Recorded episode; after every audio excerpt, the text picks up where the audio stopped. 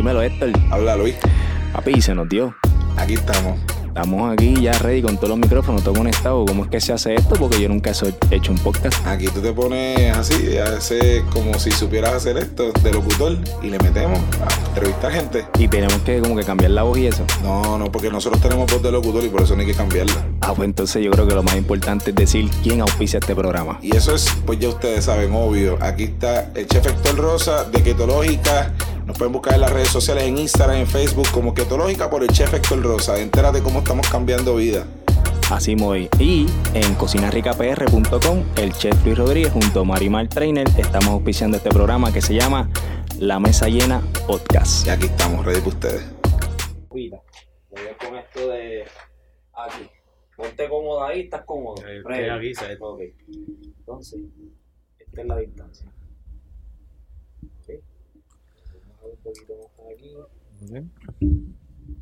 Cabrón, yo le estaba montando un canasto a Tiago y me dio fucking tanto trabajo.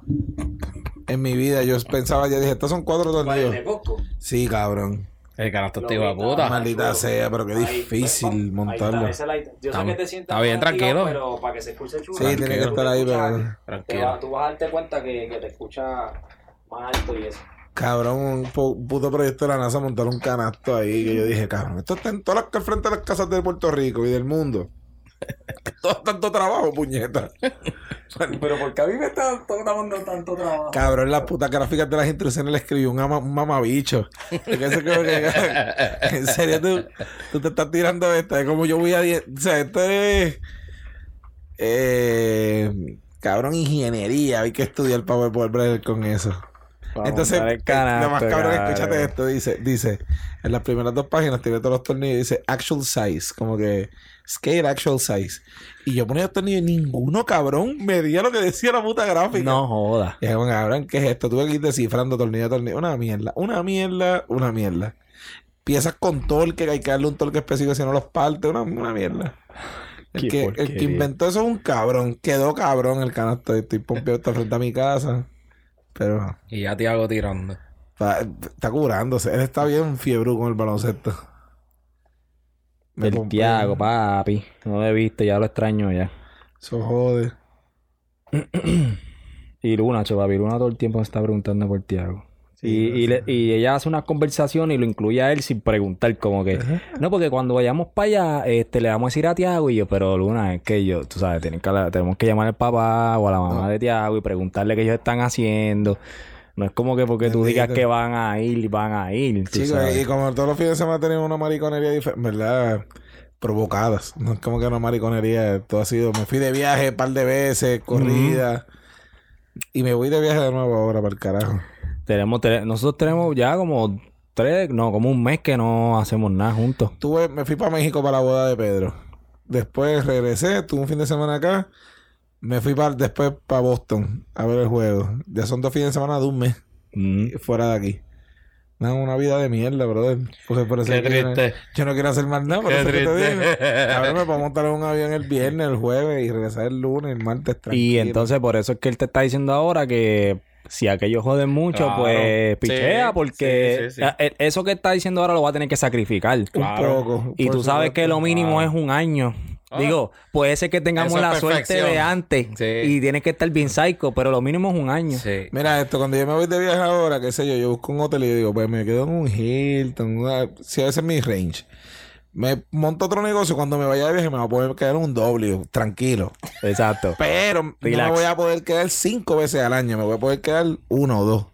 Y entonces ahí tú pones la balanza, dices, quiero estar, tener más chavo para poder tener menos tiempo, o estoy cool y me lo gozo y te lo gozas cuando te dé la gana. Así que, papi. Que vaya, güey, ya te dije, nos vamos a cuadrarlo este, para irnos para California. Quiero ir ya. Pero las próximas semanas nos tenemos que ir. Yo me voy cuando sea. Mira, pues te quería, déjame contarle eso a Emma, que, que quiero que lo, ¿verdad? Que nuestros seguidores lo escuchen. Vamos a arrancar con eso por ir para abajo. eh, déjame presentar a Emma entonces ya de una, para seguir contando la historia. Mira, tenemos aquí a el dueño de la mancha de plátano. Tenemos a el dueño o codueño de la cervecería Foc en Cagua. Tenemos al dueño de Rellenau, que está, mira, en Bayamón y ¿dónde es que se llama? Luquillo. Y el Luquillo, los kioscos. Y tenemos al dueño de muchos corazones de muchos chefs, papi, porque este tipo es tan dulce, papá. este tipo es tan dulce que no conozco a un colega que no, que cuando yo le, o cuando se menciona el nombre del chef Emma en el corillo, no hay uno que no diga, papi, Emma, ese tipo está a otro nivel. Y se ha ganado mi respeto, el respeto de un montón de colegas, no solamente con la calidad de producto que sirve, sino también con su con su manera de tratar a la gente, con su genialidad de tratar a la gente, con el amor, porque no lo voy a decir aquí porque yo sé que tú lo hiciste de corazón, pero tú sabes que hiciste algo por mí bien brutal, que nadie lo hubiese hecho de gratis y me lo regalaste sin conocerme. Me conocías un poquito. Ay, no, cabrón, yo quiero saber. Vete Coño, le pido permiso a él entonces. ¿No te molesta que lo diga? Porque yo sé que hay gente que no le gusta que digan esas cosas. Papi, Emma me dio la cartera completa de clientes de cuando él hacía keto, papá. 650 clientes. Qué duro. Me la regaló. Eso no lo hace nadie. Eso no lo hace nadie. Eso no lo hace nadie, papá. Y el tipo me conocía de tres o cuatro veces de vernos. Este, así que gracias por eso de Marimari, de mi parte de Marimari mía. Y esa es la persona que tenemos aquí sentada, el chef Emanuel. Dímelo, Emma, pues que Estamos aquí, gracias a Dios, como yo digo, Dios es bueno. Este, súper contento. Eh, mano, esto es una jornada que ha sido, ha sido una súper experiencia. Este, eh, ¿qué te puedo decir? Mano, a mis 18 años yo no sabía qué rayo, qué carajo yo quería estudiar. Y yo no estudié esto. Eh, yo cogí un, un examen de ubicación. Yo no sé si ustedes conocen en las universidades, si tú no sabes que tú quieres estudiar, te dan un cabrón examen. ¿Verdad? Puedo hablar malo. Sí, no, papi, esto es del corillo. como te salga los cojones. este, yo no de único que no puedes hablar malo aquí de nuestros auspiciadores, que, by the way, déjame mencionarlo antes que se me olvide. Puerto Rico Market, que siempre nos auspicia los vinitos. En este caso, hoy estamos, eh, nos estamos dando un vinito que dice Epic Vineyards eh, Malbec 2020 de Argentina. ¿Y esto es de quién me dijiste, Emma? Eso es de la cosecha de Gregory Santiago, el dueño de la cervecería Fox. Tiene un viñedo allá en Argentina. Y esa es la cosecha 2018. Tenemos 2019, que es un blend. Y tenemos 2020, que es otro Malbec. Qué duro, qué duro. Súper duro. Y de los otros que no puedes hablar mal es de nuestros amigos de Happy Farm, papi, que tengo la gorrita puesta, tengo el jack ahí, no me ha dado frío, pero si me da frío me lo pongo. Así que ya tú sabes, de quien tú quieras, puedes decir lo que tú quieras pero de esas dos personas. Estamos ready. Sigue por ahí para abajo. Ahora hablemos malos. Hermano, dieron un examen de ubicación y salí que era bueno en contabilidad, supuestamente. me meto a estudiar contabilidad, duré un semestre. con la primera básica de contabilidad me cuité. Este, cambié a gerencia y... Y nada, mano, este, ahí en la universidad este, todavía recuerdo, estaban haciendo un. Cuando hacen, cuando van a abrir una franquicia, tú sabes que se meten a las universidades y hacen. Y hacen como un. Diablo, ¿cómo se llama eso? como una feria de empleo. Ajá.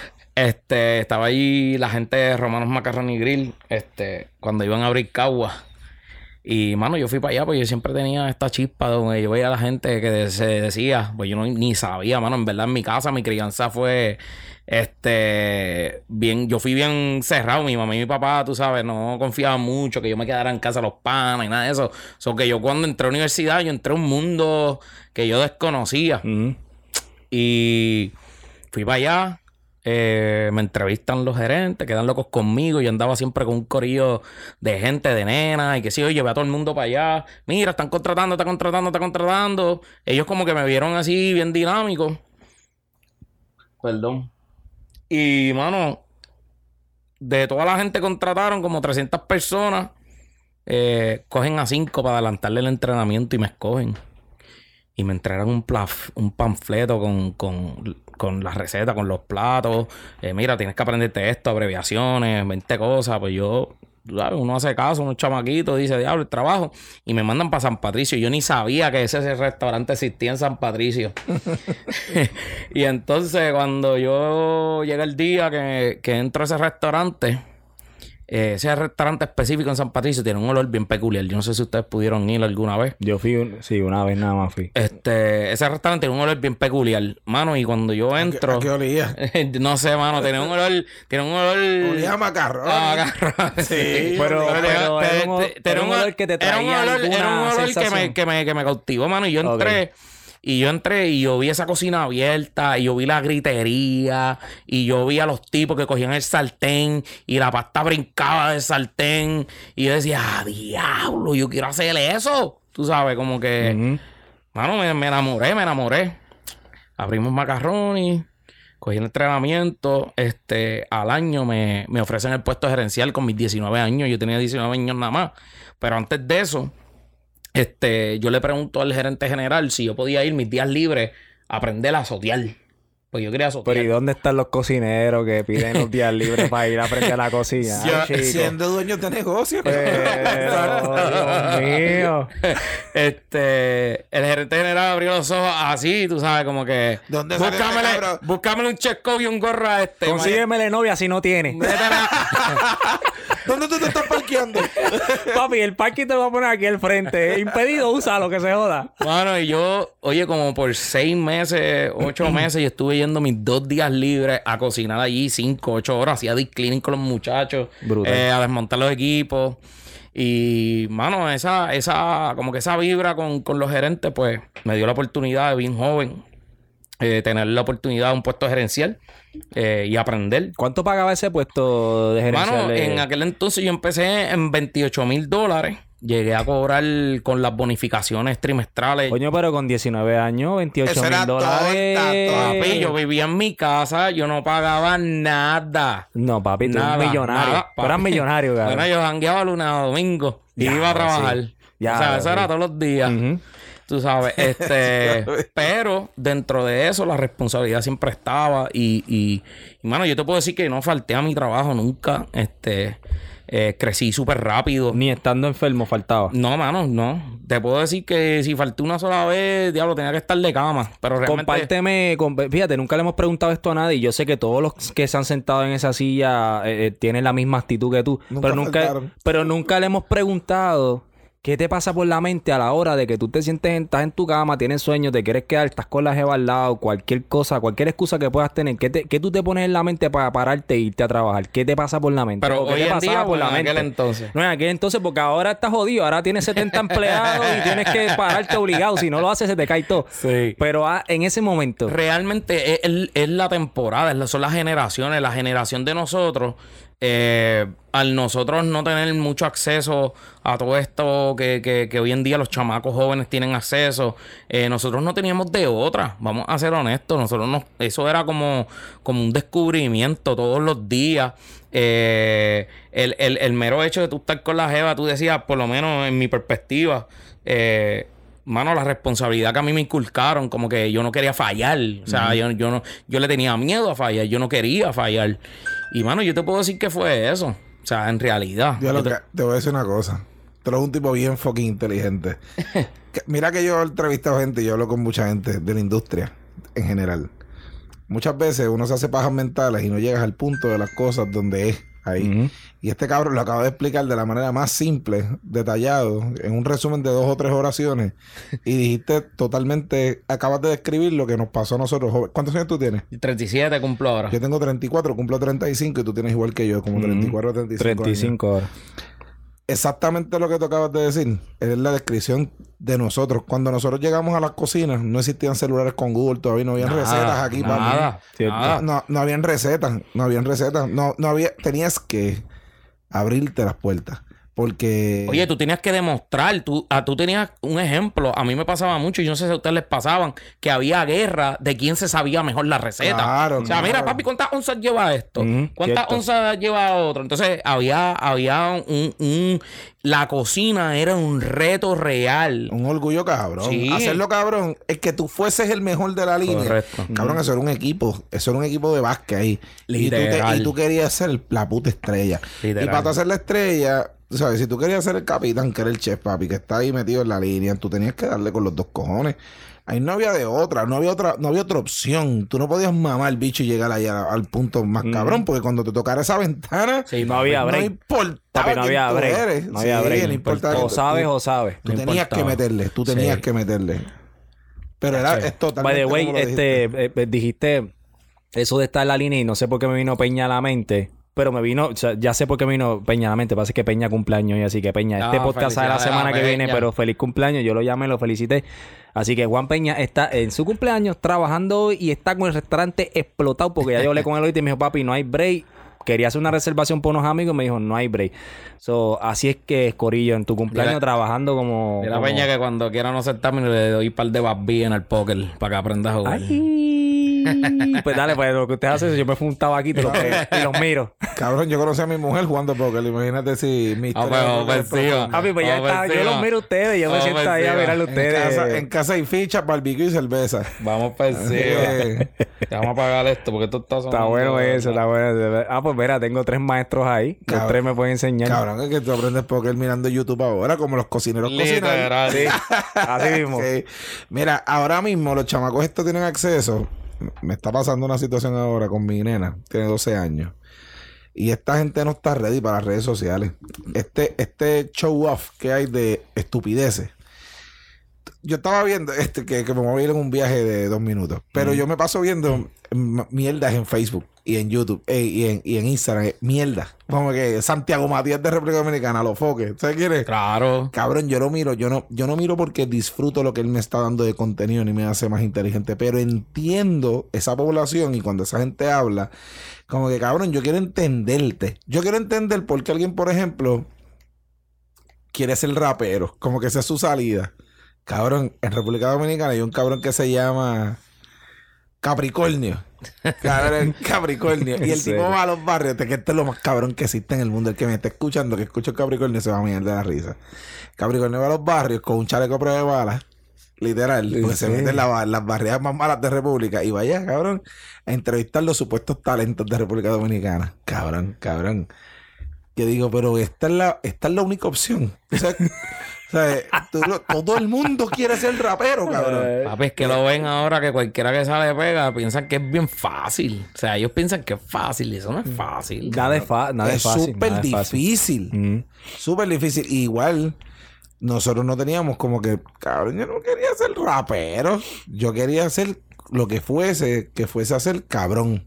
Como que si yo llegué a ser cocinero, porque llegué por ahí también por default, porque yo estudiaba ingeniería y llegué a ser a la cocina Cabrón, cuando yo estaba, yo lo que quería ser el caballo, la cocina. Yo quería que me lo mamaran ahí. Vale, cabrón, llegué yo, cabrón, no voy a sacar esto. Mm, no, y estando donde estábamos nosotros, que tú sabes que allí el ego era. Tú caminabas por ahí, ah, mira, ser su chef de Club, mira, ser su chef de Trosalado. Y papi, eso era así. Te iba a contar algo que nunca lo contaba aquí en el podcast. Este, eh, hablando de lo de la cuestión de ser rapero, yo tuve un estudio de música. este, porque yo soy DJ también. Porque no, cabrón, porque es desde Carolina. Soy de Carolina, papi. En la Espera, acuérdate cada vez que digas Carolina tenemos que decirlo así. Carolina. Es de, cabrón, los de Carolina, los, chamaquitos de otro lado pidiendo PlayStation, estos piden. Eh, y yo eh, compraba los platos, la consola, la computadora. Cierto, a eso mismo era. Pues yo llegué a un estudio de música donde grabé Arcángela de la Guerra. O sea, grabé personas brutales. ¿En ¿Qué tu pasa? estudio? En mi estudio. ¿Qué carajo tú haces aquí, cabrón? Ese era el momento. Te voy a eso como los bitcoins. Eso tenía que Te voy a contar ahora mismo lo que acabas de decir y tienes toda la razón. Por eso que te lo quiero contar para que veas que no es fácil. Nosotros estábamos haciéndole el disco a, a un rapero que no voy a decir el nombre. Eh este rapero Sony lo iba a filmar y obviamente nosotros éramos dueños del disco. yo iba a tener mucho dinero y mi socio del estudio también porque iba Sony no, iba a filmar el disco y era, tú sabes, esto se divide, esto es para todo el mundo. Después de meses de trabajo, eh, el tipo se mete un revolú en la casa, lo acusan de, lo acusan de eh, cómplice de asesinato. Anda, mal bicho. Sí, porque tú sabes que esto es así. Todo el mundo que canta o se cree bichote o es bichote y, este es el flow, tú sabes. probablemente sea bichote. Eh, ¿Sabes? Este es el flow. Y, y si tú te estás metiendo en eso, pues tú sabes la que hay. Yo me metí en eso, yo sabía que es la que hay. Pues, ¿qué pasó? ¿Sabes qué? Se cayó todo. Todo el dinero invertido, todas las horas, los meses invertidos de trabajo, un disco entero producido, se fue a la mierda. ¿Y qué pasó? Pues el estudio se cayó. Yo sé quién es ese rapero.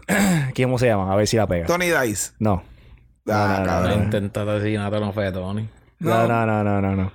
Él le pasó alguna Yo les, puedo, yo les puedo decir cuando no estemos grabando, porque esto no puede quedar grabado. No me quiero meter en problemas. Pero el punto es que, pues sí, es difícil, no es fácil. Y, y no, oye, y no, y esto no es comprar una computadora y un micrófono, papá.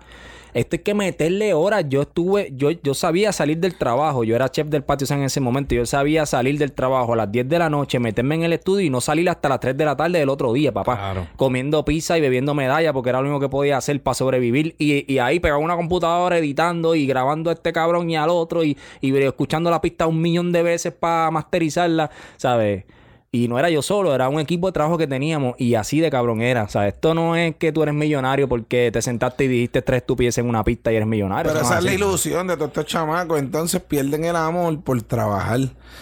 Y esto no pasa en las cocinas ahora mismo. Nosotros tenemos una equivocación y es como que decir, ah, diablo, es que los cocineros, papi, no, esto está pasando en todas las profesiones. En todas, en todas, en todas. Y entonces tú no consigues plomero, tú no consigues electricista. Y estos cabrones no saben en la escuela que si me lo hubiesen dicho a mí desde el principio, yo podía tomar una decisión o sabio, no sé, me hubiese llevado por otro camino, pero llegué aquí.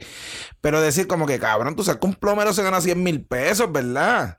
Papi, tú no tienes que ser abogado. Es más, probablemente de abogado no hagas lo que hace el plomero. No. Yo tengo panas plomeros en la fiebre, cabrón. Que son los de la de, de, los, de los chavos. Como que, cabrón, meterle cantos a un carro es bien caro. y estos tipos. Te tiene que sobrar dinero. Sí. para tú hacer eso, tiene que sobrarte el dinero. Aquí el super más rápido de Puerto Rico es de un plomero. Igual que mi hermano. Y, ese carro tiene 150 mil pesos metido en canto. Igual que mi hermano, mi hermano es mecánico. Mi hermano hace chavos con cojones. Mi hermano te puede hacer dos mil pesos en media hora. Cambiándole algo de la rabiza a un carro que nadie lo encontraba con el error y mi hermano lo encontró y te cobró dos mil pesos. Mm. ¿Entiendes? ¿Sabes? Yo, yo, a ese nivel. ¿Cómo, cómo tú crees, Emma, que podemos llevar es que esto no va a cambiar por más que hablemos nosotros aquí. Podemos filosofar de esto. Pero, también nos escuchan y vamos, vamos implantando la, semilla. Vamos para la semilla. ¿Cómo nosotros podemos decirle a los chamacos de ahora que están, que son muy pocos, porque están graduándose a la mitad de los que se graduaban cuando nosotros estábamos estudiando adelante? Mano, como que esto le mete. Como que esto es una profesión bien cabrona. ¿Cuál es la meta de esta profesión? Mano, es nosotros no perder la fe y la esperanza y seguir implementando la cultura en estos días yo estaba hablando con alguien que me preguntó, eh, no, no me acuerdo qué carajo estábamos hablando, eh, pero cómo, cómo, cómo, que por qué la gente renunciaba tanto, qué sé yo, y, y, por qué no a todos les pasaba y a unos sí, otros no, y qué sé yo. Y mi contestación fue la siguiente. Ahora mismo, en el momento que estamos viviendo, hay muchos trabajos disponibles, ¿verdad? Pero ¿cuántos de esos trabajos disponibles tienen un buen patrono? O un buen líder, o, un, o una persona que los va a guiar y les va a enseñar. Porque vamos a ser honestos, ya los chamacos hoy en día que estudian cocina van con el precepto que van a aprender algo de ahí para para traerlo y adquirirlo y van a ver por dónde quieran. No sé si me, si me estoy explicando bien. Entonces, adicional a eso, cómo uno los cuida, porque realmente, mano, la cultura para que la, em, ¿verdad? Uno, uno quiere que la emplomanía esté con uno siempre, ¿verdad? Y uno crea ese bonding, ¿verdad? Pero hay muchos de ellos que, van a coger al y se van a ir. Y eso Pero, está cool. No, eso está súper bien porque acuérdate que esa es, es, una semilla que tú sembraste que va a esparcir, que es el legado que tú vas a dejar, tú como chef, tú también como chef. Tú sabes, y ese es el legado que se van a llevar de enseñanza. Mano, por, por, por las manos mías han pasado mucha gente a las cuales yo no tengo miedo de enseñarles lo que sé porque el conocimiento que yo tengo no es para mí porque conocimiento que se queda aquí es conocimiento en vano, perdido. Si yo no lo esparzo, yo no puedo hacer que otros a lo mejor puedan llegar, yo no puedo inspirar a otros, yo no puedo, yo no puedo hacer que, que otro eh, eh, eh, pueda hacer más que yo. ¿Sí me entiendes? Pues yo, yo pienso que, que, que la raíz de que estos chamacos hoy en día crean es que, mira, vean a cada uno de nosotros, si nosotros hablamos, eh, probablemente ninguno de nosotros vino de una familia pudiente, vino de, alguien que le, que le enseñó o, que se nos hizo fácil, tú sabes, porque no es fácil, tú sabes, pero... No, esto es lo más difícil del puto mundo. no, no es fácil. te digo de puta, pero a, a la hora de la realidad, tú ver una persona meterse, yo, yo no sé ustedes, pero para mí, una persona que coge ese, tenedor y se mete ese bocado a la boca y, y te elogia, para mí ese es el galardón, no hay chavo que valga, no hay cosas, personas que vuelvan, que hablen de ti, que hablen de tu producto, que tú no tengas que, que, que, que tú no tengas que, que, que, elogiarte tú mismo, que la gente misma hable del producto. Eso fue lo que nos pasó ahorita. él me llama y me dice, hay un muchacho que quiere un catering para el sábado. Este me dice, yo no lo voy a coger porque me lo está pidiendo muy temprano y tú sabes que yo tengo que la logística. Y yo le digo, yo tampoco lo puedo coger. ¿Y sabes por qué estamos diciendo que no? Es lo que él dijo ahorita. Podríamos haberle cobrado lo que hubiésemos querido cobrarle. Claro. Pero de aquí al sábado, montarle un menú bien hecho, la logística de llevarle el equipo, hacer la experiencia completa, no se puede planificar. Y a mí no me importa el dinero que tú me vayas a pagar, yo necesito hacer que tu experiencia esté cabrón. Si yo no logro eso, no importa lo que tú me pagues, claro. yo no voy a estar feliz. Y si yo no estoy feliz, mejor no lo hago. Eso fue lo que nos pasó. Yo le estaba explicando a un pana mío que es mecánico, güey de güey. que papi, esto es carro y comida, es lo mío. No es más nada. Sí, sí, carro y comida, yo no sé de más nada. Eh, yo estoy con el mecánico, uno de mis mejores amigos, estudió conmigo desde sexto grado ayer y estamos hablando y hablamos. y yo le estoy explicando cómo es que uno hace orgullo de cocinero, como que, cabrón, tú no lo entiendes. Yo le digo, tú no lo entiendes, por más los mecánicos tienen riñas y pendejadas y llegan a la pista y no sé, pero digo, papi, tú no lo entiendes. Lo que pasa es que un mecánico no se puede sentar en el otro taller de mecánica a hacer un carajo. Pero yo me puedo sentar en todos los restaurantes de mis colegas y mis colegas se pueden sentar en el mío. Y todos nos podemos criticar directamente. No te tengo que mandar un carro a arreglar para saber cómo tú trabajas. Yo simplemente me siento y como. Cabrón, y cuando te entras a un restaurante y saben quién tú eres. Y el puto mesero te dice, chef, hola, bienvenido. La bartender te dice, chef, hola, ¿cómo estás? El cliente que está al lado te dice, güey, cabrón, ¿cómo tú estás? Y el cocinero sabe quién tú eres, papi, tú te sientes cabrón. Eso es todo. No importa que no tengas para pagar la cuenta, pero. pero es verdad. Pero a veces, a veces. y aquí es que venimos. Cuando yo me estaba criando, que yo era cocinero, uno que esto no existía, estos micrófonos. No, gente que tú te dijera, que te aconsejara, que te dijera, papi, coge por la derecha, por la izquierda, mira, tienes que aprender primero, esta experiencia es buena. Ve con alguien que sepa de negocios, eso es importante. No solamente los cocineros te van a enseñar, te tienen que enseñar un cabrón que sepa de negocios, pero cuando llegas a ese punto, si solamente sabes cocinar, vas a fracasar. Correcto. Vas a fracasar. Probablemente el que solamente sabe de negocios va, va a tener éxito. Y el que sabe de cocina va a fracasar. Y entonces eso pasa. Y nadie te dice eso. Y yo tuve que aprender todos esos golpes, cabrón, cayéndome. Pero esto es como si le prendiéramos la luz a una carrera de obstáculos. Aquí está prendida, cabrón. Yo te estoy diciendo a la izquierda, a la derecha, brinca, salta por debajo.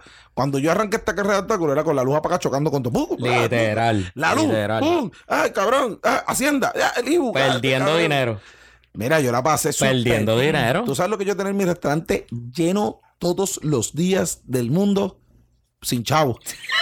te voy a hacer una pregunta. ¿Qué fue lo primero que te dijo? Y quiero que me contestes tú y tú y yo te voy a decir la mía. ¿Qué fue lo primero que te dijo tu contable? Que tú no sabías que cuando el contable te llamó y te dijo, mira, papi, tú sabes que tenemos que pagar esto. Tú diste, me cago en la madre. Yo te voy a contar la mía. La mía fue cuando me dijeron que yo pagué la nómina y yo tengo un budget de nómina. Y ah, papi, 1500 de nómina semanal. Estamos ready, 1500. Y yo meto el email eh, 1500 de nómina y tiene 365 de impuestos que hay que pagar adicionales por los empleados que son nómina regular.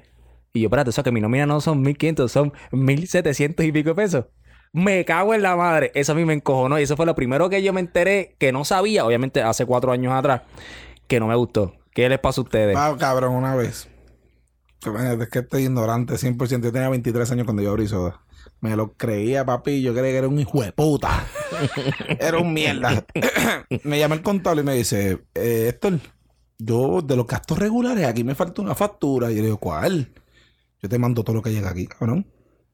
La energía eléctrica. Y yo le digo, ¿cómo así? ¿Verdad? Mi factura de luz. Yo, yo no sé qué carajo está pasando con la luz. Cabrón, cuando vi al contador que era mi socio había puesto un pillo. y yo llevaba. y tú ahí bien feliz. Ya, me estoy ahorrando mil pesos mensuales, Dicho, mami. cabrón, yo sé las repercusiones de un pillo. Y de momento yo digo, cabrón, un pillo. Yo miro el contador, le saco el copo y digo, ay, qué huevo puta yo pie el contador. Cabrón, cuando tú miras para la izquierda, la calle está ahí. Pasa, ¿sabes? Como que aquí el de energía eléctrica lo que tiene que pasarle es suave para mirarlo. Sí, exacto. A esa cuenta a mirarlo, tú cuentas los contadores, lo, ah, mira que hay uno robado. Y yo le digo, yo llamo al contador, no solamente tengo ese problema, que no te he mandado eso, es que yo no sé cómo puñeta yo voy a conectar la luz. Porque cuando yo llamo a energía eléctrica, que yo les diga, sí, es que mi contrato está desde el año pasado, cabrón, llevo un año robándome la luz aquí. ya, ya. No, yo estaba cerrado y cuando entran a las redes y esto todos los días posteando que el restaurante está, lleno, cabrón. ya, ya. un revolú de eso. Ya tú, tú, sabes que tú te vuelves experto en ese tipo de temas, ¿verdad? No, papi. No. Y, y ¿Tú conoces desde, tu canto de, energía eléctrica? Papi, yo lo conozco y lo conocí a la mala en el huracán. Ese pana, ese pana. Sí, yo lo conocí a la mala en huracán, papá.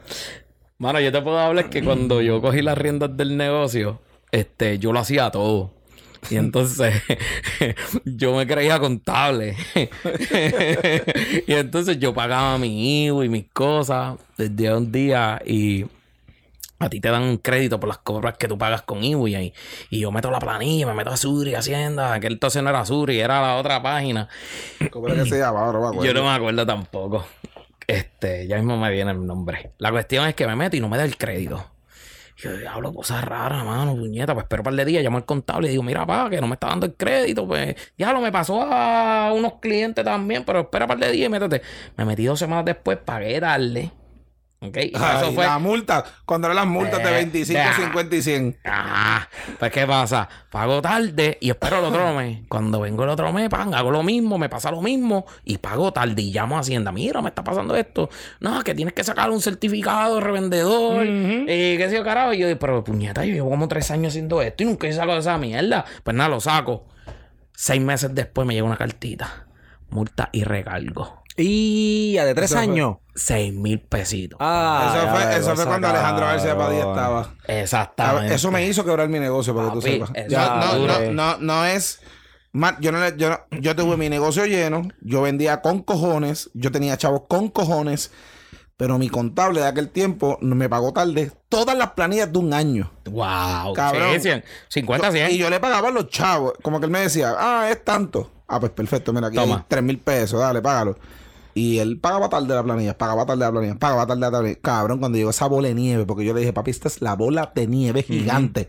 Venía rodando desde enero. Y que no había plan de pago.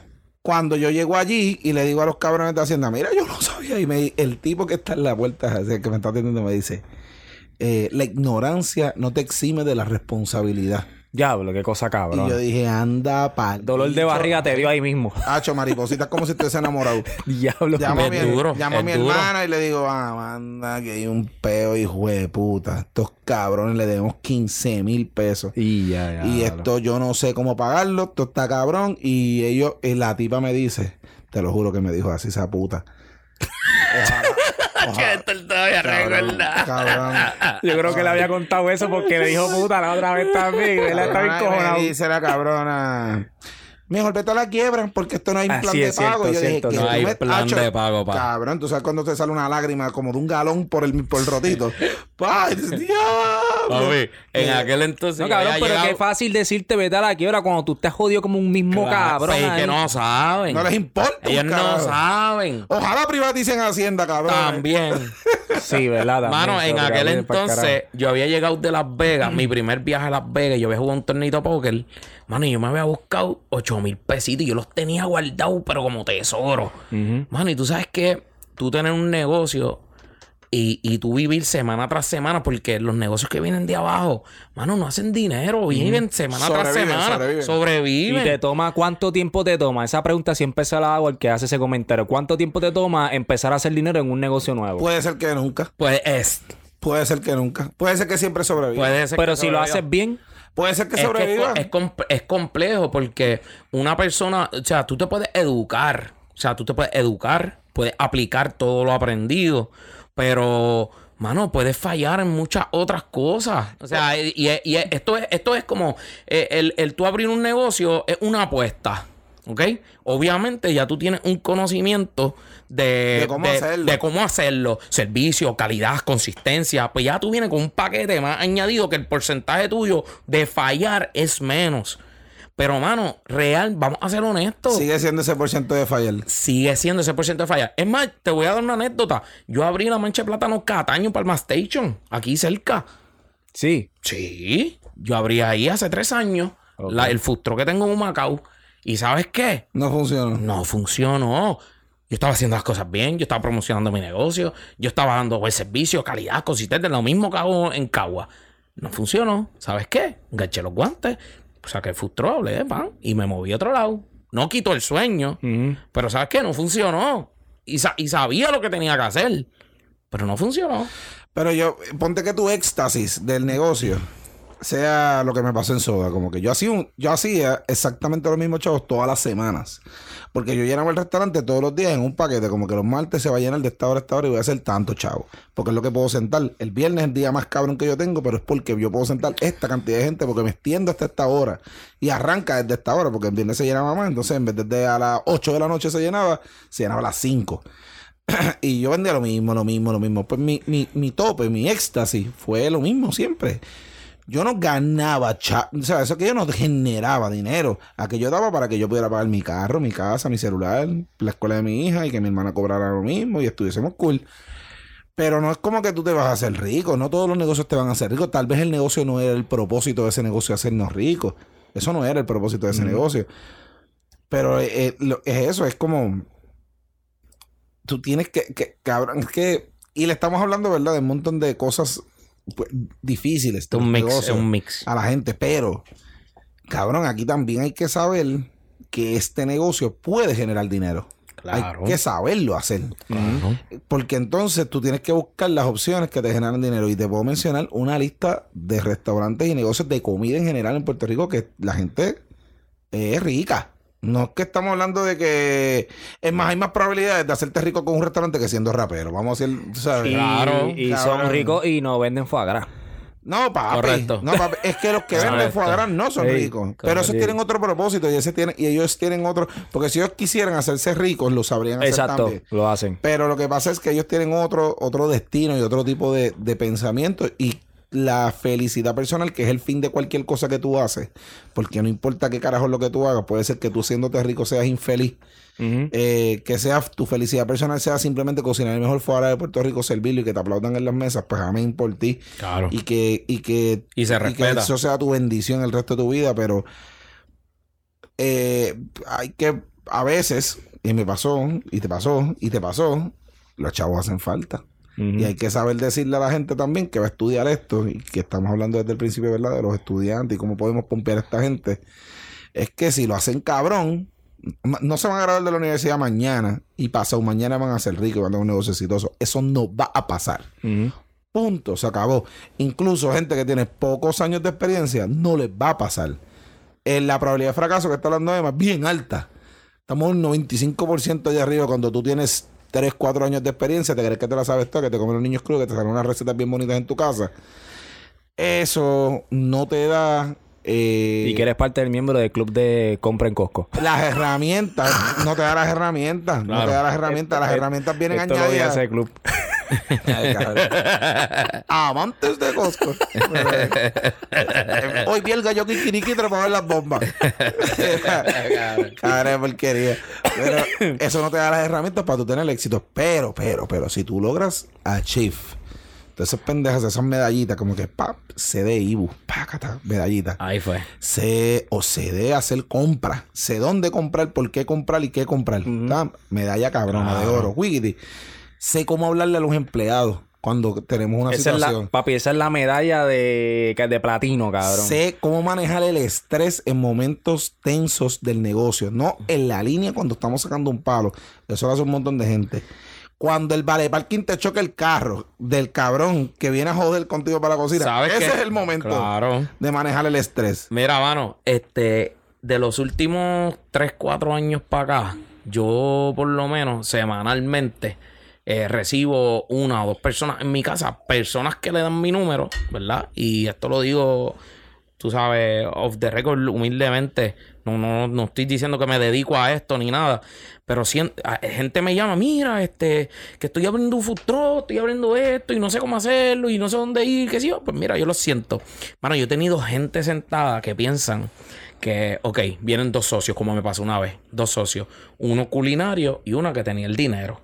¿Ok? Problemático siempre. Y cuando yo comienzo a hablar, ok, y ustedes saben cómo van a abrir el negocio, va a ser una corporación, una LLC, una DBA, porque ya eso es término, tú tienes que saber cómo lo vas a hacer. Claro. ¿Qué es eso? Oh. Y tú sabes que tú tienes que ir al, um, al Departamento de Estado a inscribir, que si esto, si lo otro. Sabes que tienes que sacar un registro comerciante, sabes que tienen que pautar, sabes que tienes que costear el producto. Costear el producto. ¿Y, y, y cómo tú vas a sacar el precio de venta del producto si tú no lo costeas? ¿Sí me entiendes? Entonces, cuando tú comienzas, papi, en, en aquel momento, esa pareja, te hablo de esa pareja porque fue, Como fue bien. Sí, fue, fue, fue funny porque ellos llegaron súper hype, contentos, pam, pam. Y ella, la muchacha que era, y ellos eran amigos. Nos inventamos la receta de las quesabirrias. ¡Uah! Food truck, food truck. es hace un montón, cabrón. Sí, sí, sí, sí, sí. Las papas Sí. locas. Food truck, Sí. food truck. Entonces, no es, no es así. La limonada. ¡Wow! No es así limonada. no es así de limonada toda la fácil. esquina, cabrón. No es tan solo eso. Entonces, hay eh, entonces tipo de personas que llegan, mira, tengo 15 mil dólares para montar un food truck. Mm. Yo sinceramente les digo, Monta un carro de hot dogs. Cabrón, 15 eso no da. dólares. Eso no da. 15 mil no dólares para hacer la compra. Oye, yo les hago, yo les hago el listado. Mira, necesita esto, necesita esto, necesita Ese- esto, necesita eh, esto. Enséñale cu- cuánto vale un horno Vulcan y se le quitan las ganas. Sí. ¿Cuánto vale eso? Sí. Entonces, hay mucha gente, porque obviamente vamos a partir de la premisa que 2010 al 2016 hubo un boom de food trucks. ¿Me entiendes? Todo el mundo quería montar un food truck, pero hermano, vamos a ser honestos, de 10 se quedaron dos. Ujú. 8 cerraron. ¿Cuántos food trucks por ahí ahora mismo no se, no se están vendiendo todo constantemente? No o sea, hicieron. porque no, no, no, es, no es fácil. Y sabes que vamos más allá. Tú montar un food truck es el doble de trabajo. ¿Que un restaurante? Sí. Guay, bendito. Es el Y doble de trabajo. Y el doble de trabajo de trabajarlo ahí de, dentro. de trabajarlo, porque ¿Cómo, ¿Cómo está ese calentón ahí dentro? Pregúntale a los Mira, míos con espérate. mascarilla, Saludo- papi. Saludos a Yarisa en Bagel Factory que le puso aire acondicionado al food truck, papi. Y ella, oye, te- esa fue una conversación que tuvimos. Y yo, pero tú le pones aire acondicionado. Y ella me decía, yo no voy a trabajar allí si no le pongo aire acondicionado. ¿Tú le dijiste que por qué ponía aire acondicionado? Yo le dije, ¿por qué? Yo, pero ¿para qué tú quieres Qué eso en un abusador food truck? Ella me dijo, no, yo no voy a traer. Papi, le metí un aire de 36 al food truck, papá. Cabrón, y cocina allá adentro. ¿Tú prefieres estar dentro del food truck que afuera? Tú parecieras ahora mismo un bacalaíto, cabrón, saliendo de ahí. Chacho, bien cabrón, ¿verdad? ¿Tú tienes Chacho. aire dentro del food truck, ¿qué más? ¿Verdad que no? Papi, no, Cabrón, es que es imposible. O sea, llega un punto que la grasa es tal. Sí, o, sea, sí, o sí. sea, si tú vas a bregar con mucho frito. No, no hay power de campana. No hay, no hay, no, oye, no hay extracción. Tú tienes que tener una super campana con ventanas de aire que cuesta un hueval. Tú sabes, vamos a ser honestos. Y eso aquí en Puerto Rico, o sea, puede haber uno que lo pueda hacer, pero es complicado, es bien complicado. That's not gonna work. Súper co- no, papi, no, no va a funcionar. No va a funcionar. Pero no es ¿Cómo, fácil. ¿Cómo tú llegas a abrir? Ok, nos quedamos en, en chic. Es que a mí me gusta. En- en- eh, a en mí macarrones. de macarrones. Me gusta, me gusta. A mí siempre me gusta esta dinámica de ir back and forward. ¿Por qué? Ah, las historias de nosotros son bonitas y nosotros las queremos saber y las queremos registrar siempre. Pero a la gente no le importa tanto. Esto me lo han dicho, esto me lo han dicho. A la gente le gusta el vacilón de la conversación cuando se desarrolla con verdades como las que le acabamos de decir, ¿verdad? Y, Claro. y la despompiadera que le tiramos a los cocinos queriendo tirándole props de abran sus negocios de comida. Es difícil, es difícil. Pero papi, cuando hace chavo, se pone chula la cosa. Se pone cool. Chula la cosa, chula. Eh, y cuando lo domina, que estamos, que estamos cool, nada te da miedo. Nada te da miedo, como que, que, que cocinar para cuánto. Ay, bendito, Vamos a darle. Vamos a darle. Esto es lo mío. Esto es lo mío que yo me vuelvo. la- Ah, que es que yo me pongo cabrón. Esa es la ¿Sabes? verdad. Yo estoy ahora, mis niveles son de cocinar mucha comida. Eso me pompea a mí. Como en cuánto tiempo yo puedo hacer 150 libras de carne molida. Y me la pongo, pájata, tacho. Y me pongo tiempos, cabrón, en el Qué rico, Tacho, yo me pongo mi, yo llego por la mañana de religión, es como que audífonos, podcast, dame el cuchillo y todos los vegetales te por encima de la mesa. ¿Y cuánto me tardo picarlos todos? Mi hermana con las carnes, el otro en la estufa, cabrón, somos una máquina. Pero ese reto está chulísimo. Y esa, y esa, y esa es la pendeja de los negocios. Tú vas dominándolo, esto es como un arte marcial. Claro. Pa, pa, pa, soy mejor, mejor, mejor, mejor. Y cuando llegue a ese punto, puedes abrir tu negocio y tener éxito cabrón. Pero tienes que tener todas las medallitas. Tienes que tener todas las medallitas. ¿Cómo sales tú de, macarrio, de macarroni? No, de. Sí, de Sí, de macarrón. sí, de macarrón. macarrón, ¿A dónde vas después? Ningún lado. Mi negocio. O sea, estuviste allí, ¿cuántos años le metiste? Cinco.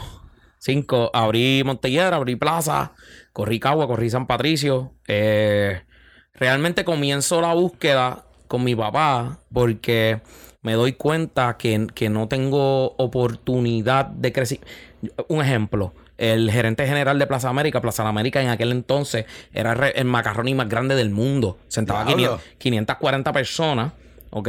Y ese restaurante un viernes te vendía 45 mil dólares. Normal. En aquel, en aquel entonces, estamos hablando de 2006, 2005, todavía Cheesecake no estaba, Piechan no estaba, no estaban cadenas grandes. No, ese era el restaurante. Ese era el momento, tú sabes, era el, momento, tú sabes. Tú corres a aquella cocina, o sea, el, el, el executive, los suches se iban de vacaciones yo los cubría la cocina. ¿Cuántos covers hacían? ¿Ah? ¿Cuántos covers? Sacho, cabrón, cover, yo no te puedo hablar de cover.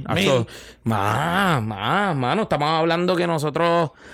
Wow. Bueno, para vender 45 mil pesos, ponte que sean como 40 pesos por persona en promedio. Sí, no, no, no, era, era, ah, realmente no te puedo decir un número porque nunca lo vimos por covers. Pero ¿cuántos cocineros habían en esa En la línea, un viernes podíamos tener de 15 a 18, contando, contando un prep nocturno. usualmente tú sabes que los restaurantes, los prep es día, sí. claro. es temprano, pero teníamos cinco prep en el día y un prep en la noche que era el backup. Era por cualquier cosa que saliera Six De momento, mira, hay que hacer esto. Salió, tú sabes. Cabrón, nosotros un lunes de pene rústica especial. Papi, estamos hablando de 120 libras de pasta. Tú sabes, pasta pene. Que se convierten en mil Que se convierten en cojón de pasta, tú sabes. estamos hablando, tú sabes. Eh, pues comienzo a correr el gerente general que fue mi mentor, el difunto Carlos Solí, eh, falleció. Este, mano, ese tipo era nicaragüense, ese tipo tenía una energía y una vibra tan hija de puta. Ese tipo era de los que, mano, no, no tenía miedo de enseñanza, eh, cuidaba eh, la gerencia como los pollitos, tú sabes. Estos son mis hijos, papi. Y entonces, lo, una de las cosas positivas ahí era que llegaba el momento de la evaluación y el tipo no tenía, no titubeaba en darte un 100% de evaluación para no afectar tu dinero. Pero ¿sabes qué, cabrón? Te la han visto te comía el culo frente a quien sea. Tú sabes. Y si tenía que, que, corregirte y corregirte y corregirte, él no daba warning, él no te suspendía. Él te comía el joyete. Tú sabes, y lead by example. El tipo era cabrón. Hangueaba todos los días. Pero era el primero que llegaba. Anyways, eh, me doy cuenta que en la compañía no tengo futuro porque realmente pido una evaluación de aumento de sueldo el que era director de operaciones, lo que me da son mil dólares al año. Tú sabes, en aquel, en aquel momento yo corría las vacaciones de los subchefs, eh, los ejecutivos, el gerente general se iba. ¿Tú pensabas quedarte ahí? Realmente yo quería crecer, yo quería ser GM. ¿Tú querías llegar hasta el punto Yo quería ser GM. Yo quería ser el gerente general de una tienda porque yo, yo sabía que yo podía hacerlo. Era muy fácil. Era muy fácil en aquel, o sea, ya sabía cómo hacerlo tú sabes, hacer compras, inventario, controlar esto, el label. Porque tú sabes que lo más cabrón de esas compañías en aquel entonces, que ellos te entrenaban tan cabrón. O sea, ellos te daban las herramientas. Ellos te daban, cada rato te daban talleres. Eh, talleres para que los empleados no hagan uniones. Talleres para tú saber cómo leer un pianel. Cabrón, vamos a hablar de un pianel. ¿Quién te enseña a leer un pianel? Yo lo ¿Me te lo juro por mis hijos, que yo aprendí a hacer un pianel en YouTube. Te lo juro, cabrón, porque es que yo no sabía hacerlo. ¿Me entiendes? Pero ellos, ellos así todas las semanas. Cabrón, eso no te lo enseñan a hacer en la escuela de cocina. Ajá. Cabrón, enseñamos a hacer esto, lo más importante. Exactamente, exactamente. Entonces, todas las semanas nosotros teníamos un pianel en la mano. Mira, estos son los gastos de esta semana. Mira, aquí nos escrachamos. Mira, el micos. Mira esto, mira lo otro. Tú sabes que, que todo eso estaba aquí. Estaba aquí, estaba aquí, estaba aquí, estaba aquí. Nada, me doy cuenta que no hay oportunidad. Y mi papá este nos da con fantasía y mira Manuel, vamos a hacer un food de comida basada en plátano, porque en casa, las navidades, en vez de cocinar comida navideña, mi padre hacía sándwiches de plátano. Y le da con esa mierda. Pues yo digo, pues vamos por encima. Para hacer sándwiches de plátano. Hacer sándwiches Ese fue el concepto principal de la... Concepto principal, comida basada en plátano. y empezamos con los sándwiches de plátano. Teníamos este, unos tostones rellenos bien grandes. Hicimos un menú X, mano. Mi maíz hizo una receta de román posteado, hizo una de sopa que la hizo ella. En realidad yo no tuve, yo no tuve mente eh, en un principio de creatividad en ese menú. Yo te voy a ser bien honesto. Yo sí dije, mira, vamos a hacer esto, vamos a hacer esto, vamos a hacer esto, pero en cuestión a los main, a las main, a las cosas eh, atractivas, pero yo no tuve nada que ver. Y mano, y no teníamos chavo, mi país no tenía dinero. Empezaron a llegar préstamos preaprobados, cogió, empezó a coger tarjetas a lo loco. Lo que hemos hecho todo. Lo que hemos hecho todo. Mano, y cogió como 90 mil a 100 mil pesos. ¿Dónde pudo jalar? Ahí hicimos el fustro, hicimos una cocinita de pre, que fue chiquita en aquel entonces. Este, y arrancamos. Papi, en fe, rotulación. Pregunta además, ¿hacer un fustro en ese tiempo era más barato que ahora o no? No, igual. Igual. Igual, sí, sí, igual. Igual, realmente igual. Oye, yo te puedo decir, lo que pasa es que tú hacer un food truck no es simplemente poner una plancha, una estufa y vamos a arrancar. O sea, tienes que pensar en un montón de cosas porque si tú te mueves, eh, tienes que entonces fijar los equipos. Eh, si tú vas a fregar, tienes que tener tanque de agua limpia, bomba de agua, tanque de agua sucia. No puedes descargar donde quieras. Eh, eh, los tanques, tienes que estar asegurado, tanques de gas. mano, son un, millón de detalles. La, la, logística del peso de los equipos. O sea, ¿qué tú pones a cada lado para balancear? cómo tú refuerzas, cómo tú refuerzas la guagua. Entonces, si tienes más peso en un lado que en otro, pues si no se te va a joder. Y con, y con las carreteras de Puerto Rico. Sí, no, más rápido todavía. Exacto. ¿Me entiendes? O sea, en aquel entonces, oye, sin conocimiento alguno, porque no voy a decir, ah, no, mi papá estudió, no. Mi papá era un tipo handy. Tú sabes que sabía hacer un poquito de todo. Sabía y, con, un taladro. y con la y con la ayuda de otra persona que es quien nos ha ayudado a hacer un montón de cosas este. ¿Montaste el primer futuro? Montamos la manchada de plátano. Así fue. Sí fue. No, no hubo nada. Eh, eh, eh, que yo te pueda decir, mira, no, nosotros buscamos la ayuda de fulano. No, mano, fuimos ahí. A pulmonzote. ahí, de una. Eso sí, nosotros nos sentamos, yo, le, yo, yo les dije, mira, yo quiero mi, mi plancha aquí, yo quiero mi, mi, mi freidora aquí, yo quiero mi estufa aquí. ¿Quién cocinaba? ¿Tú cocinabas? Sí, sí. Tú eras el cocinero. Sí, el cocinero de línea, este, con mi mamá, mi papá, mi hermana, mi cuñado, este, en aquel entonces la que era novia mía, y arrancamos, papi, arrancamos sin hacer sin hacer este, este, tasting, tasting un carajo, arrancamos, abrimos hoy, y abrimos hoy, y entonces yo me acuerdo que, que mi hermana se viraba, y ¿y cómo hago esto? Sin darle training de aloja, yo metí aloja en el food truck. Tú sabes, porque en aquel entonces yo, yo sabía correr a loja porque venía a Ronnie. Pues yo dije, pues yo quiero el sistema y nosotros le metimos a loja. Tú sabes. Y mi mamá decía, mire, ¿cómo hago esto? Mire, ¿cómo tiro esto? Mire, ¿cómo sale esto? Entonces salía el ticket en la cocina y entonces, ok, pues tírate esto, pues tírate lo otro. Pero obviamente sin, sin hacer nada, mano, sin haber practicado un carajo. Eso fue una loquera. Bueno, yo te estoy hablando en aquel entonces, este, 2007. 2007, sí, 2007. Eh, Papi, nosotros la primera semana, el viernes de nosotros fue de casi 1500 pesos y nosotros abríamos a las 5 y cerramos a las 10. O sea, eso fue una loquera. En una cocina de 16 pies. Uy, papi, eso fue el megapalo, la tiquetera llena a todos lados. Tú sabes, y. Qué chulo. Sí, no, cabrón. Oye, Me imagino que te sentaste esa noche y dijiste, qué cosa. Papi, embarrado, embarrado, porque mi país se sentó conmigo. Yo siempre he sido bueno en proyecciones. O sea, yo, yo puedo decir, mira, este, vamos a vender tanto. Y yo me acuerdo que yo le dije, ay, viejo, hacho viejo. 500 pesos. Nosotros vamos a vender, no, yo le dije, nosotros vamos a vender 4.500 la semana en 5 días. Hacho, el viejo no me creía. Hacho, hermano, él que va a hacer. Viejo, vamos a vender. Hacho, y la primera semana vendimos 5.000. Se volvió loco. Papi, eso fue party, eso fue party, eso fue party. Que eso es lo más, esa es la sensación más hija de puta. eso fue party. La primera vez que tú cuentas chavos grandes. Sí. Yo me acuerdo la primera vez que yo vendí cuatro mil pesos en eso de un viernes. Uy, cabrón. yo me senté con mi hermana, le abrí una botella de vino, ella estaba cuadrando la caja, sacó el número y yo serví el vinito y le dije, que mucho sudamos esos cabrones. Puñeta, estoy envielado. Pero en un día hiciste cuatro mil pesos. Sí, se vendían cuatro mil pesos siempre. todos, todos los viernes. todos los viernes, todos los viernes. Eso vendía 12 mil 500 pesos toda la semana. Toda la semana. Hasta que me empezaron a subir los gastos por ir para arriba. Sí, no, exacto. Que ya los 12 mil pesos hacían líquido, Chacho. Qué mierda.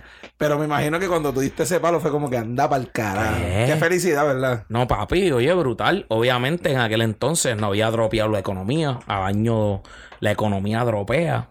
Eh, las ventas bajan. En aquel entonces nosotros no éramos muy administrativos.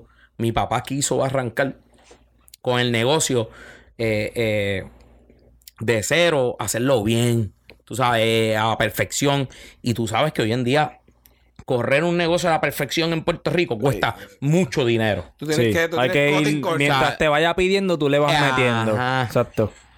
Mi papá en aquel entonces, mi papá, oye, yo te puedo decir, mi papá es un tipo visionario, pero nasty. O sea, viejo mío. ¿Trabaja todavía contigo? No, mano, retirado. Pero, tú sabes, yo, lo yo le consulto todo. O sea, él es mi, mi, mi él es mi, mi almohada. ¿A qué se dedicaba él? él antes? Se ha hecho mi papá, ha hecho de toda la vida papá fue el army, mecánico, eh, vendedor de productos de animales. Mi papá vendió siempre eh, cosas por el lado, como mi papá fue el primero que trajo tierra cristal a Puerto Rico. No sé si sabes lo que es. Ni idea. En, vez, en vez, de utilizar tierra regular para sembrar matas, este, era como una gelatina que tú le echabas agua ah. y tú sembrabas las matas, la gelatina y lo hacías de colores.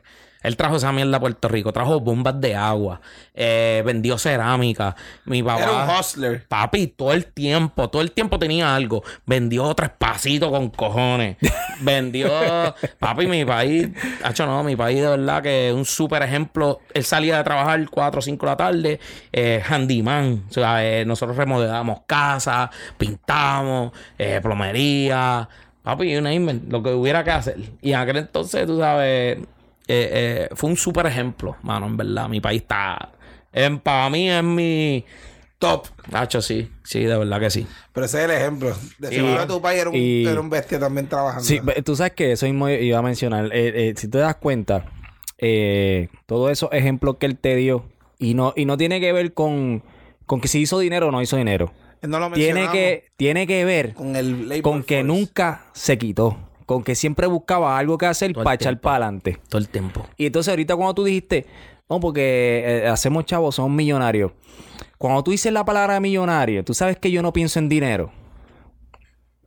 Yo, Luis Rodríguez, no pienso en dinero. Yo pienso en montarnos un avión el sábado que viene porque yo te llamo y te diga el lunes, cabrón, vámonos el sábado para California y regresamos el lunes temprano porque lo podemos hacer. Para mí eso es el millonario. Hay que ser un poquito millonario para poder No, sí, cabrón, pero pero me refiero para mí ser millonario no es tener la cuenta vira, es poder tomar decisiones, no se trata de poder tomar decisiones tranquilos, poder irte a que Emma nos llame, nos vamos a cenar, este, que vamos a hacer este invento, vamos a hacer este invento. Eh, para mí eso es ser millonario, de verdad.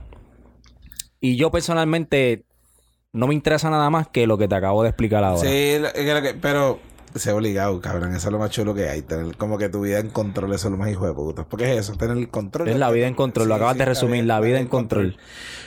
Cabrón, pero los países de nosotros, mi país era un fucking anormal también. Pero mi papá se ha divorciado todas las veces, papá. Si escuchaste podcast, que lo escuchas casi todo.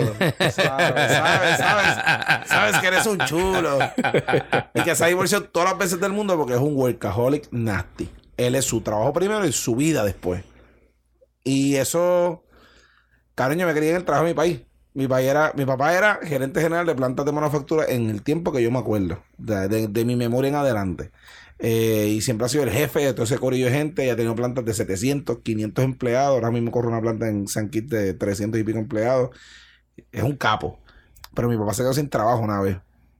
Con un estilo de vida bien alto. O sea, tú si el gerente general de una planta en los 90, ganarte 100 mil plus y de momento quedarte sin trabajo, full. Vendía aspiradoras el cabrón, Rainbow. Cabrón, porque es que lo que hay que hacer es lo que hay que hacer, no importa. Claro, tienes que trabajar. El orgullo no te da de comer, papá. El orgullo dale, da mierda. El orgullo no da de comer. Pero ese, ese, esa pendeja de trabajarle, papi, yo no falta a mi trabajo. Yo no, yo soy 100% responsable y la gente que está a mi alrededor depende de mí. Todos mis empleados y mi familia. Así que yo, yo con esto vivo. Y esa pendeja es la que se ha perdido. Tú sabes que es lo más cabrón de todo esto, el que ese ejemplo que nosotros tuvimos nos da espacio a que si fracasamos, no es que nos vamos a frustrar a cuidar.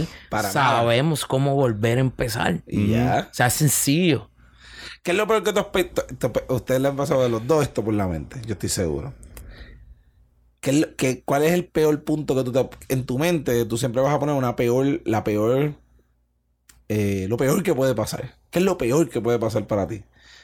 Quebrar todo y que se joda. Ya lo he vivido. Y ya. Y ya lo he vivido. y yo comeback. Y ya, lo he vivido. Y te levantas, te sacudes la tierra. 2009 nos fuimos a quiebra. Full, con la mancha de plátano. quiebra. Mi papá personal, porque él tenía, él no se orientó y él tenía el, negocio a, su nombre. O sea, él no hizo un, él hizo un DBA y Luis, Luis Raúl Ocasio. Y no pagó unas cosas, no pagó tarjeta, no pagó nada. Y nos llegó, papi, nos sentó. Una bomba. Una Emanuel, Emanuel, eh, mano, les tengo que decir. Y mano, ¿y tú sabes lo que le dije? Pero ¿y qué puede pasar? Métete a capítulo, que nos manden en la libreta y vamos a pagarla. Vamos a ir a flote.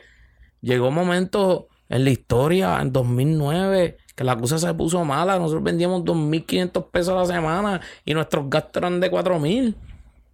Es dura y llegó ese momento en donde tuvimos que decidir, ah, ahora es que hay que administrar. Ahora es que vamos a sacar tanto pollo. Ahora es que vamos a sacar tanto churrasco. No. Ahora es que yo voy a comenzar a ver que yo puedo hacer diferente. ¿Cómo yo puedo mejorar? Papi, nosotros no vendíamos mofongo. Escúchate esta, la mancha de plata no vendíamos mofongo. Yo no quería vender mofongo. Siempre porque todo el mundo vende mofongo. Pero ¿qué pasa? De momento, tú ves 10 personas llegar Mira, quiero un mofongo. No, no vendemos mofongo. Que tú no vendes mofongo la mecha de plátano. se iban 100 pesitos por ahí, pero son a 10 pesos cada uno. ¿Qué mucho pasa eso? Papi, tuvimos dos, tres años así.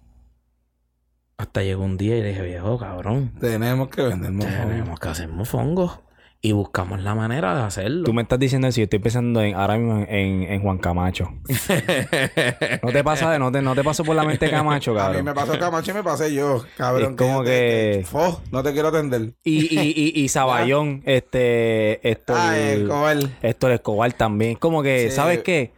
Cabrón, si hay que hacer mofongo, hacemos mofongo. Papi, pero, pero le hacemos el mejor puto mofongo, como Pero es que muchas veces creamos conceptos de nosotros y muchas veces tienes que ver qué es lo que se mueve en el mercado y dónde tú lo montas. En aquel momento, Caguas. Caguas no era una ciudad gastronómica. Caguas era una ciudad donde la gente comía por tradición. Comían, las personas comían arroz habichuela en su casa y salían y comían arroz y habichuela. Y mofongo. Y, churrasco. Y churrasco. ¿Sí me entiendes? Entonces, entonces, tú montas un negocio de comida en un sitio y muchas veces tienes que ver al área que tú te vas a dirigir Cabrón, este tipo es el real motherfucker. Este, es que lo tiene. es que él ha pasado por toda esa mierda. Es que, cabrón, que mucho tiempo toma hacer, darle ese cantazo. Sí. Porque de momento tú dices, yo no quiero servir comida en bowls, cabrón. Maldita sea, cabrón. A mí me gusta platear, poner micro, tirarle salsita, Exacto. gastroyel, acá, plato bien cabrón. ¿Cuánto le sacaste? Dos pesos. Mm. Literal, cabrón. ah, de momento yo traía pluma y ¿Cuánto valía? 19.99 la libra. ¿Cuánto yo puedo vender este en soda, cabrón? 30 pesos. ¿Qué le sacaste, cabrón? Nada. Entre el trabajo, la congelada, lo que hiciste. la, luz, el agua, la plomanía. 50 chavos para venderlo, porque yo quería tenerlo en el menú. Y cada vez que se vendía un plato, yo bien pompia, guau, chacho, se regalaba, cabrón. Es lo mismo. Eh, eh, darte cuenta, chocar con esa pared, te hace llegar al punto de de momento tú decir, cabrón, tengo que hacer mofongo. Tengo que vender mofongo y salió a flote. Papi, te puedo decir que Diablo, esto, una esto va a crear un argumento. el mismo argumento de restaurante. ¿Quién dijo, papi? ¿Quién, dijo? ¿Quién dijo, cabrón? Yo te voy a traer este argumento y vamos a ver qué tú me vas a decir, porque yo, yo argumenté con uno por ahí, con mi pana Ventura Vivoni. El Chef Vivoni. Por, eso, es que, estamos, por eso que estamos diciendo quién dijo, porque esto pasó en una, cabrón, en una fiesta de cocina, rica celebrando. Es más, ese día yo te conocí. Ese día, exacto, cierto, yo invité a Emma a, Dulce Salado, a donde Ati. Y yo tenía la fiesta de cocina rica, pero invité a Emma, a Vivoni, a Rómulo, José Sánchez. Ah, Sánchez. Y Maguito, pues todavía no era parte de cocina rica, pero también lo invité ese día. Y estamos hablando de. ¿Eso es lo que le vas a contar? Sí. Eh, yo, yo llego a la conclusión porque obviamente vengo de una compañía corporativa donde yo pienso que eh, en rapidez, cómo yo puedo sacar el plato más rápido. Claro, porque ese es el truco de hacer dinero. Mientras más rápido tú cobras y más rápido tú sacas el plato, más rápido viene el otro. el truco no es tardarte media hora, una hora. Pues yo decía, ahora puñeta, yo no puedo hacer mofongo frito aquí porque es que no, no, o sea, no, no va, no, no, no voy a dar Necesito a alguien nada más, dos personas haciendo, machacando mofongo haciendo plato, plus añadir otro freidor. Y yo digo, diablo viejo, ¿y qué vamos a hacer? Pues nada, yo tiré un batch de plátano al bill. Hiciste mangú. ¡No! ¡No, Héctor, no! ¿Qué pasa? Le, le cojo la vuelta porque entonces, cuando el plátano está ready, está en su punto tres cuartos, este, nosotros vaciamos el agua completa, añadimos grasa, añadimos cerdo. Y doran los plátanos. ¿Ah? Y doran los plátanos. No, sin freír. ¿Qué pasa? Yo no machado, papá. Y el mofongo me queda. Me queda mofongo. Porque vamos a hacer uno de estos. Un método de cocción no determina el producto. Esa es mi filosofía. Que se joda. Pero para. Si tú horneas un plátano y lo machacas y termina siendo mofongo, ¿es mofongo? Pues sí, sí sabemos. Pero lo que pasa es que, lo que pasa es que esa discusión la tuvimos ese día y es cabrón. Es que la Tuvimos, estuvimos como, como una hora. como Como una una hora fácil. en esta pendejada, Fácil, como siete chefs, porque estaba Ati, Sí, estaba José, estaba sí, Ángel, sí. estaba Ivoni, estaba yo, estabas tú, est- eran como siete chefs discutiendo. Pero el único que Siete- tiene razón ahí es Emma, porque el único que vive de vender mofón. Claro, pero, pero todos estábamos de acuerdo Claro, con Emma, menos Biboni. Biboni decía que no, que eso era mangú. Eso Y, es yo le, mangú. y todo el mundo decía, cabrón, lo que pasa es que un mangú no se hace así, cabrón. Correcto. El mangú lleva ácido, lleva eh, Es cebolla, No es ni mangú, lleva... no es ni mangú ni mofongo. Es la receta de la mancha. Ah, la la mancha la versión, la Y- versión. Exacto. Y estuvimos en esa pendeja y por eso es que viene lo de que quién dijo, porque te- al final le dijo, pero ¿quién dijo que si lo hacemos así no le- es mofongo? yo le Pero ¿quién dijo que él no puede vender lo que carajo le saque los cojones? Por eso, ahí está, ahí está. Estamos hablando lo mismo de Bori Bori, el de, la, de las pizzas. Correcto. Papi, si él le quiere poner caca encima de la pizza y venderla, Y la vende. Que se joda, papi. ¿Cuál es la ese? ¿Cuál es ese? El de las sandwichitos de Mex. Ah, yo lo vi, yo lo vi, yo lo vi, yo lo vi. Y la cuestión no es esa. Se vende.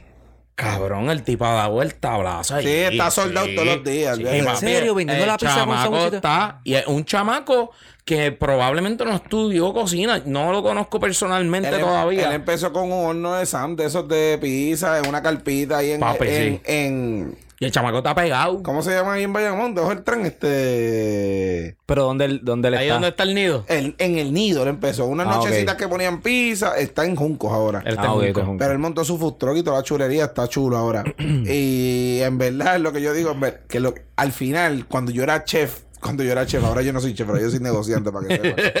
pero cuando yo era, cuando yo era chef, que yo decía, ese mamá, bicho, qué porquería esa de sandwichitos de mezcla. Eso hubiese dicho. Lo que pasa es que eso, pasó después de ya yo no soy chef.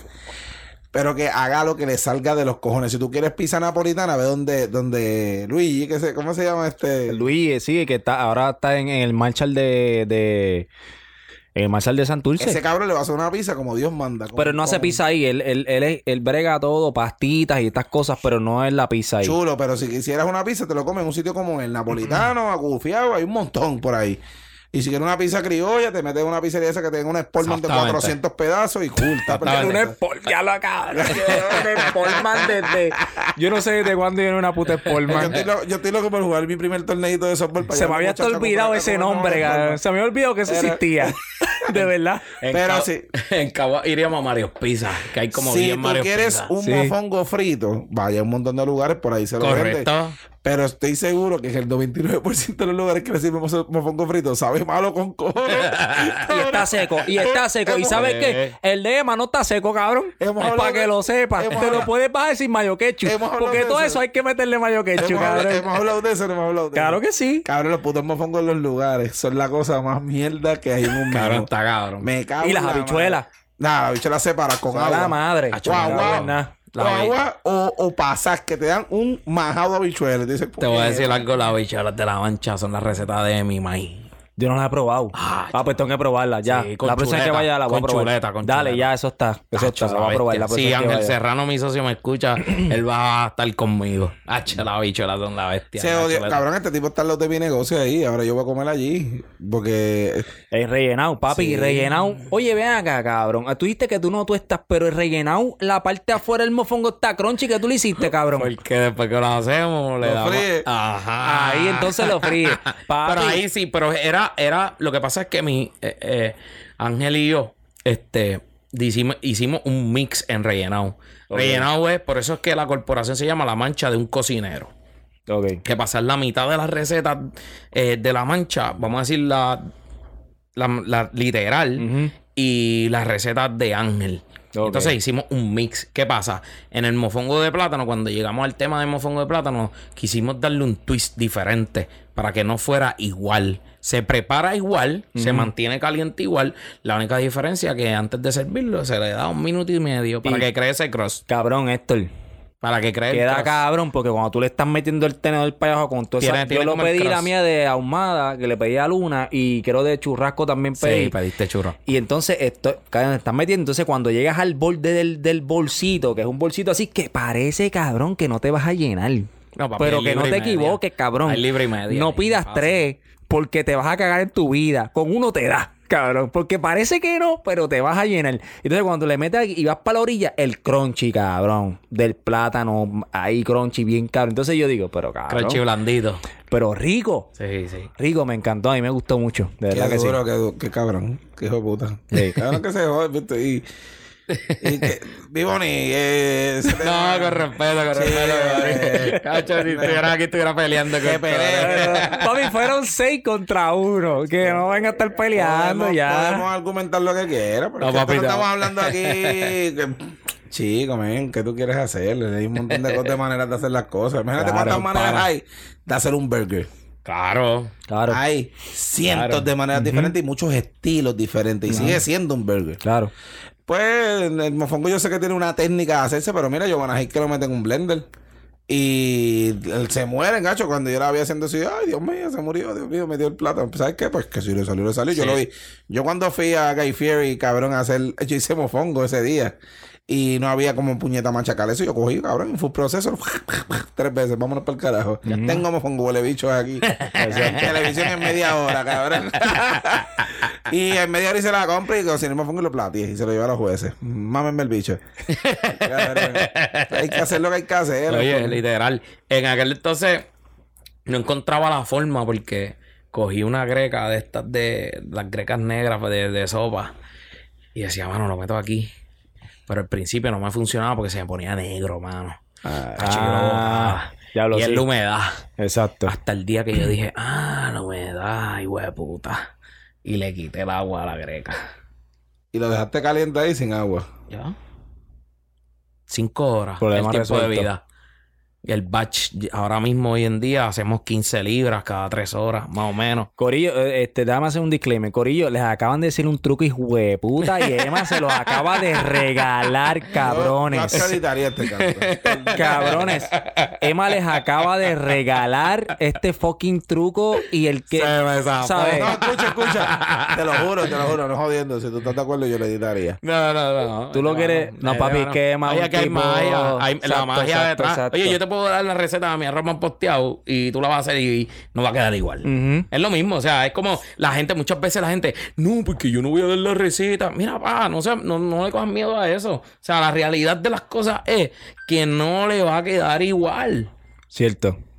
No le va a quedar igual. No, no eh, oye, y no estamos diciendo que le va a quedar que le va a quedar malo. es que no le va a quedar igual. O le puede quedar mejor o le puede quedar al menos. Al final, cabrón, te has tenido 500 cocineros con esto eso. Correcto. Ya, ya no es secreto. Ya no es secreto.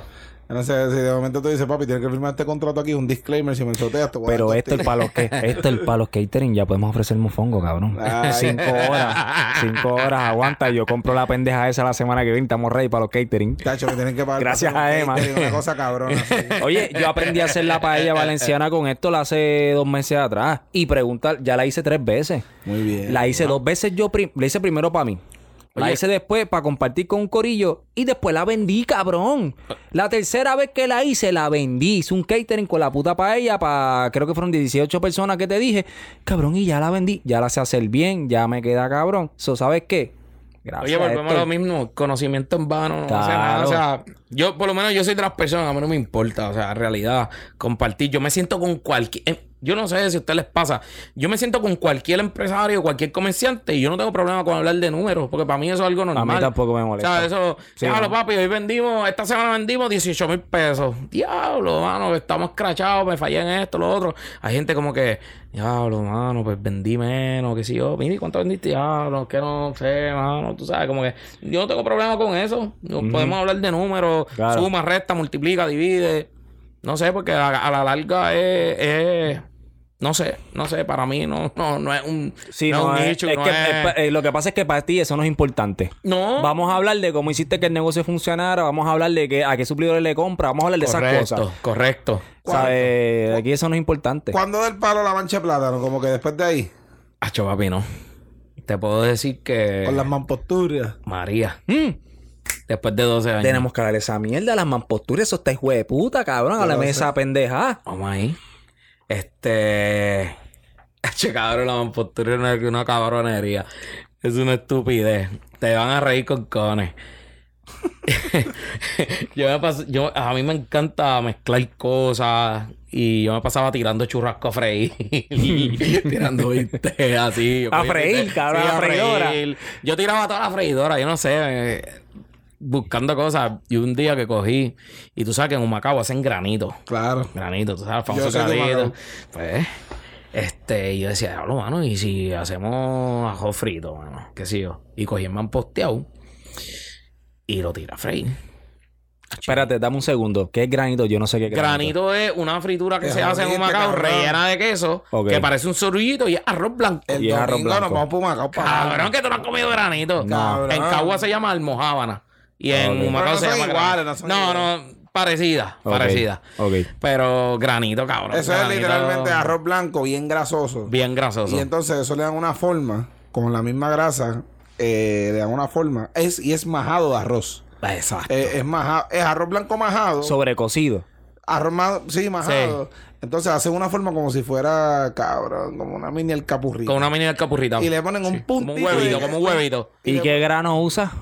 Eso debe ser corto. H, yo ni sé. debe ser corto. Debe ser corto. ¿Tú has ido a la fábrica? Yo, no, no, no, no he ido. La fábrica queda en... Eh, detrás del World o Macao. No me acuerdo cómo se llama ese barrio ahí, puñeta. Lo tenía en la lengua ahora mismo y se me fue. Pero la fábrica tú puedes ir en cualquier momento y las señoras están haciendo granito ahí, papi, todo el puto día.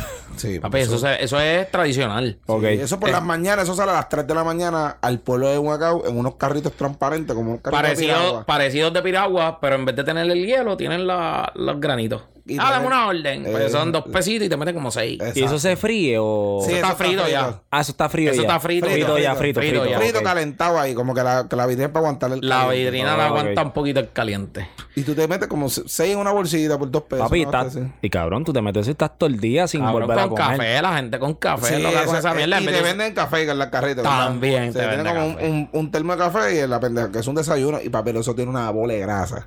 si tú no tienes, si tú no tienes un buen estómago, tienes que ser de Macao. Porque viene un gringo de allá afuera y se come eso y se muere. Se jodió. se, muere de hospital, de verdad. No aguanta, no aguanta. pues la cuestión es Claro, pues me tienen que llevar porque no sabía. Quiero probarlo. No, papi, eso está hijo de puta. La cuestión es que tiró el man posteado y yo tenía un scoop eh, de mantecado pequeño. Y cogí una bolita así, pan, y la tiré. y salía bien cabrón así redondita, pero yo decía, diablo, hacer esto en medio del rush debe estar bien, hijo de puta.